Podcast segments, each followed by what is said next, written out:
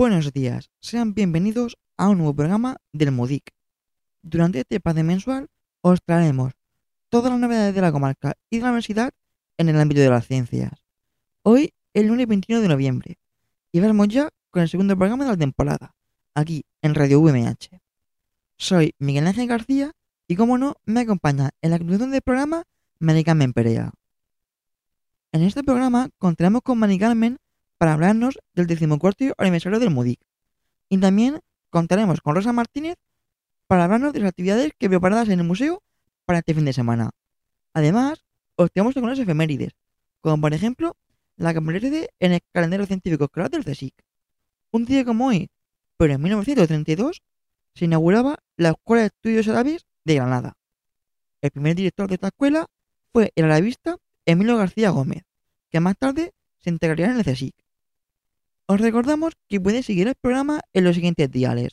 99.5 en Elche, 101.3 en Orihuela, 105.4 en Altea y la 99.5 en San Juan de Alacant. Y también nos podéis escuchar en directo a través de Tuning Radio y a través de la página web de Radio UMH, donde podrás disfrutar de este programa en formato podcast. ¡Comenzamos!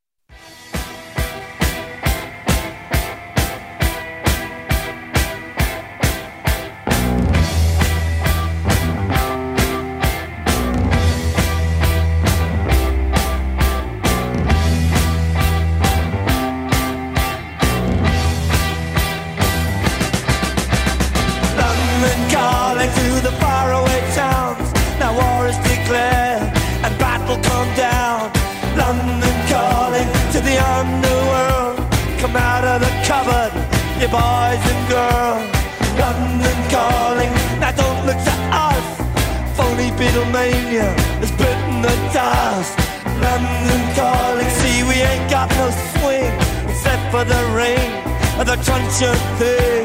The ice is coming, the sun's zooming in. Meltdown expected, the wheat is going thin. Engines stop running, but I have no fear, cause London is drowning. I live by the river to the imitation zone. Forget it, brother, you can go it alone. London calling to the zombies of death. Quit holding out and draw another breath. London calling, and I don't wanna shout. But while we were talking, I saw you nodding out. London calling, see we ain't got no hide, except for that one with the yellowy eyes. The ice age is coming, the sun's zooming in, engines stop running, the wheat is going thin, a nuclear error. But I have no fear, cause London is drowning. I,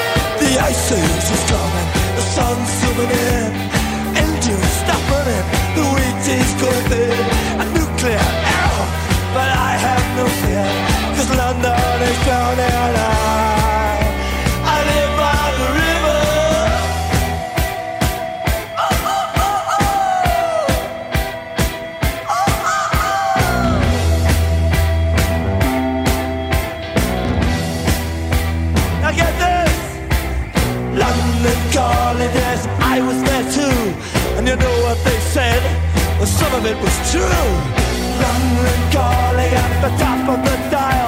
And after all this, won't you give me a smile?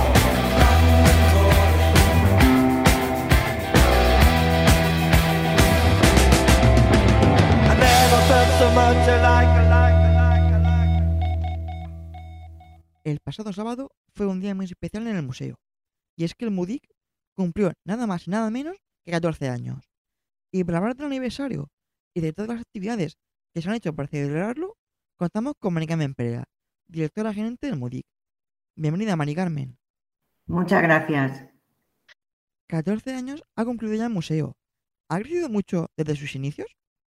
Pues sí, mira, el museo empezó eh, con dos salas de módulos en una planta del edificio del Noria 1 del campus de Desamparados y con un aula taller, el aula taller Albert Einstein, en el edificio Orcelis, eh, recibiendo al año unos 4.000 visitantes.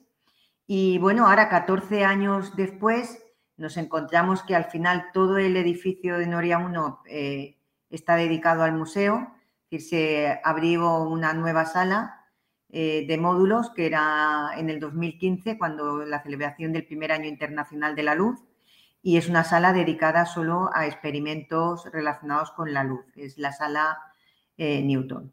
Además, eh, tiene un planetario en ese mismo edificio, tenemos un estudio de radio y eh, también hemos ampliado un aula taller más, es decir, ahora ya tenemos el aula taller Albert Einstein y, y el aula taller Margarita Salas. luego tiene el jardín científico en el que, aparte de eh, una exposición sobre la física de nuestros días. Tenemos también una serie de relojes de sol. Eh, tenemos un huerto y este año eh, en la EPSO se ha inaugurado un paseo botánico que también forma parte de las actividades que oferta el, el MUDIC cuando vienen los escolares o el público en general a visitarlo. Es decir, que instalaciones ha más que duplicado, en personal también ha duplicado, pero lo más importante es que ha más que duplicado, cuatriplicado eh, el número de visitantes. El museo recibe al año eh, de escolares nada más, algo más de 20.000 escolares, pero ahora, desde que llegó la pandemia, cuando como los escolares no podían visitarnos, íbamos nosotros a los coles. Y se ha ido la pandemia y eso seguimos haciéndolo.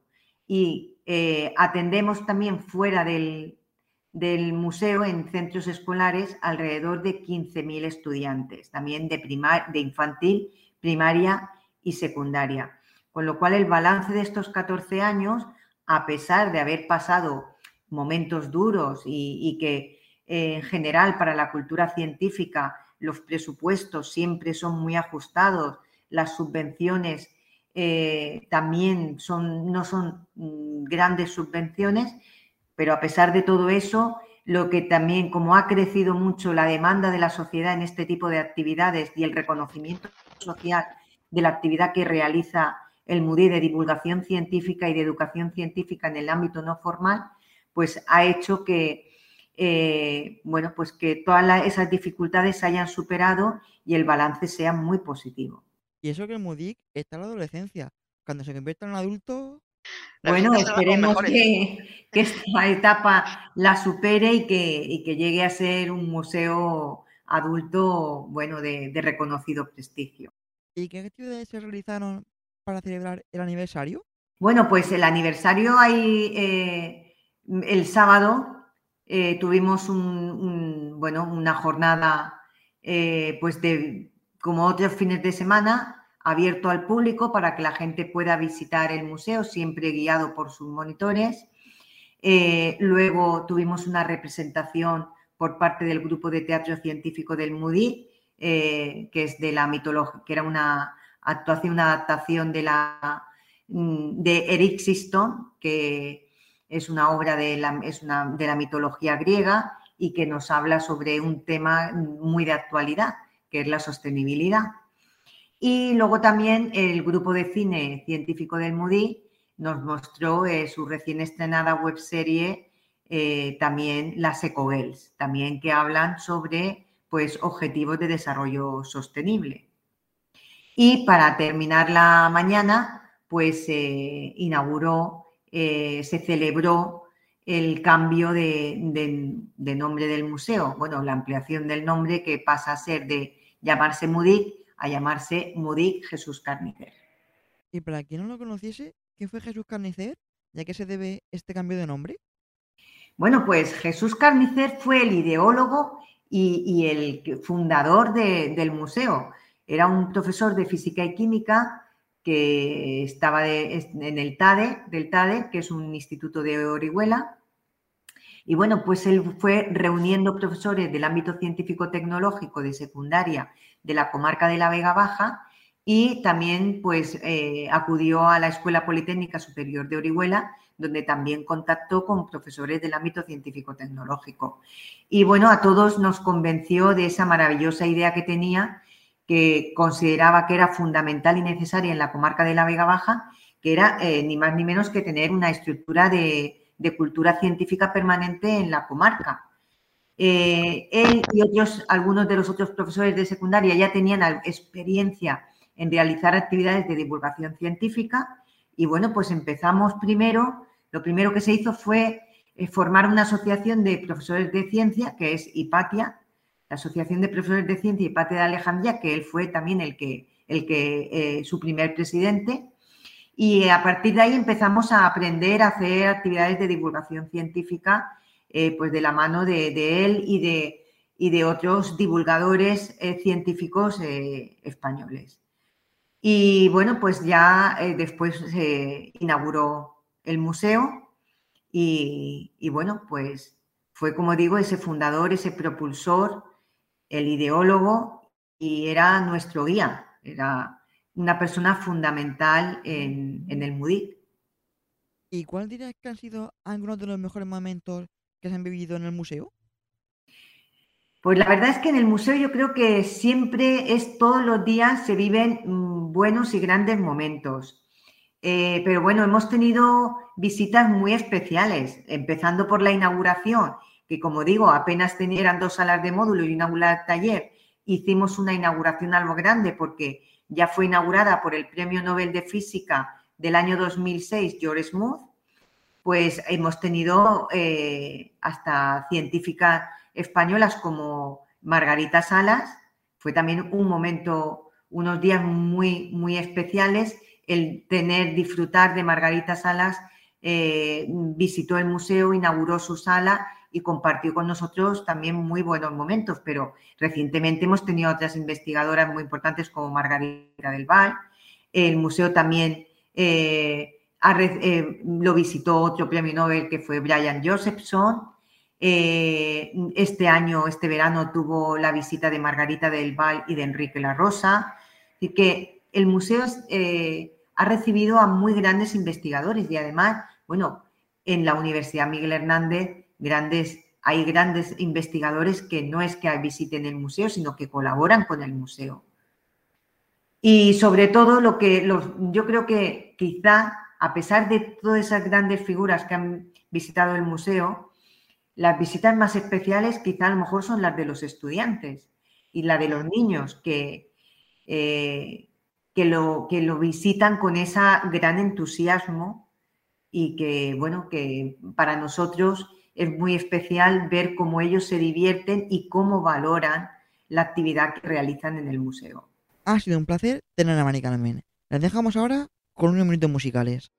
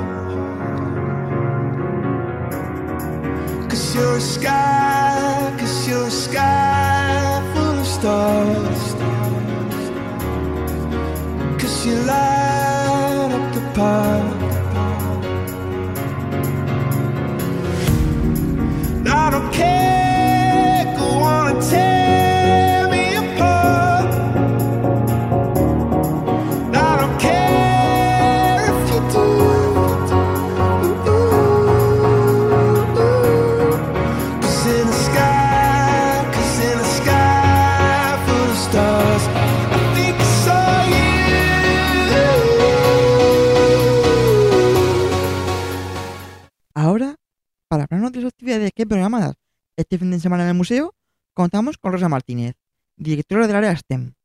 El próximo domingo día 27 de noviembre realizaremos el taller que lleva por título Cuidemos nuestros mares.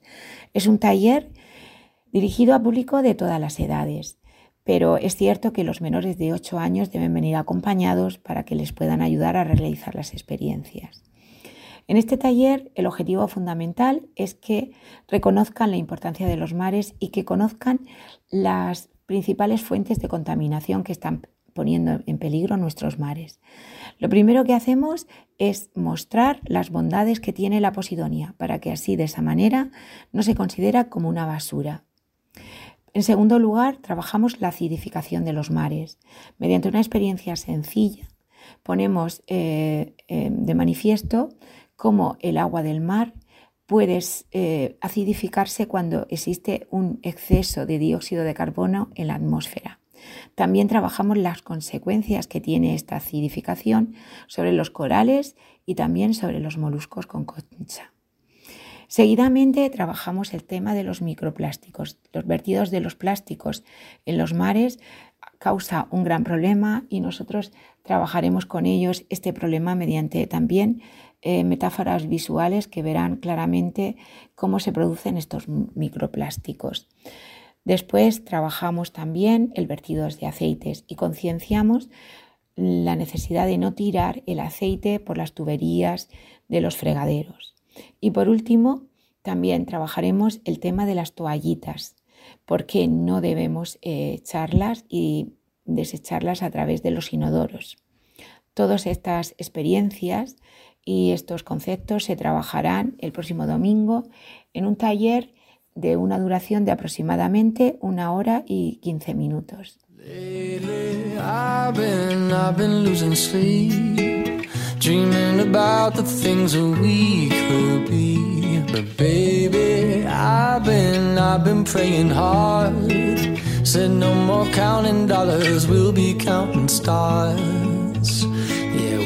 Counting stars.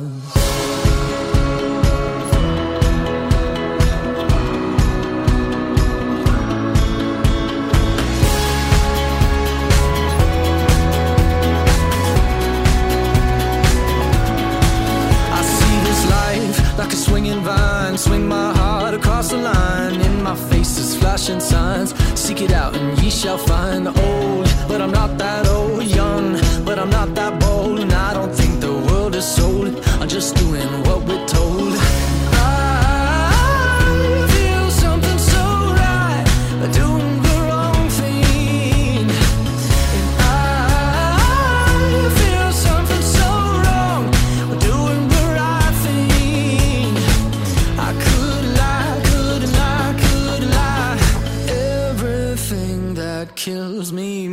feel alive.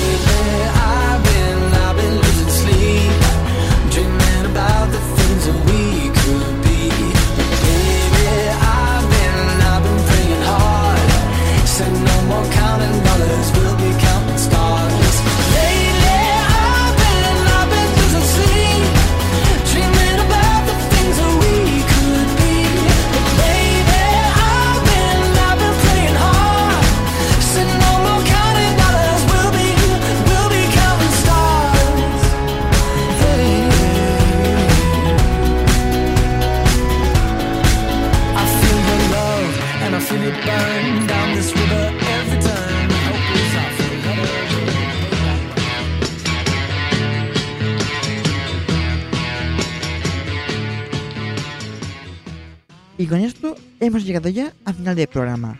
Antes de finalizar, os recordamos que el próximo lunes 19 de diciembre tendremos una nueva cita donde les traeremos todas las novedades sobre la ciencia de la comarca y de la Universidad Miguel Hernández. Nos despedimos. Muchísimas gracias a Manicán Meñerosa por haber pasado este rato con nosotros. Muchísimas felicidades a Modic por este 13 aniversario y muchísimas gracias a todos por estar ahí una semana más con nosotros. Se despide Miguel Ángel García.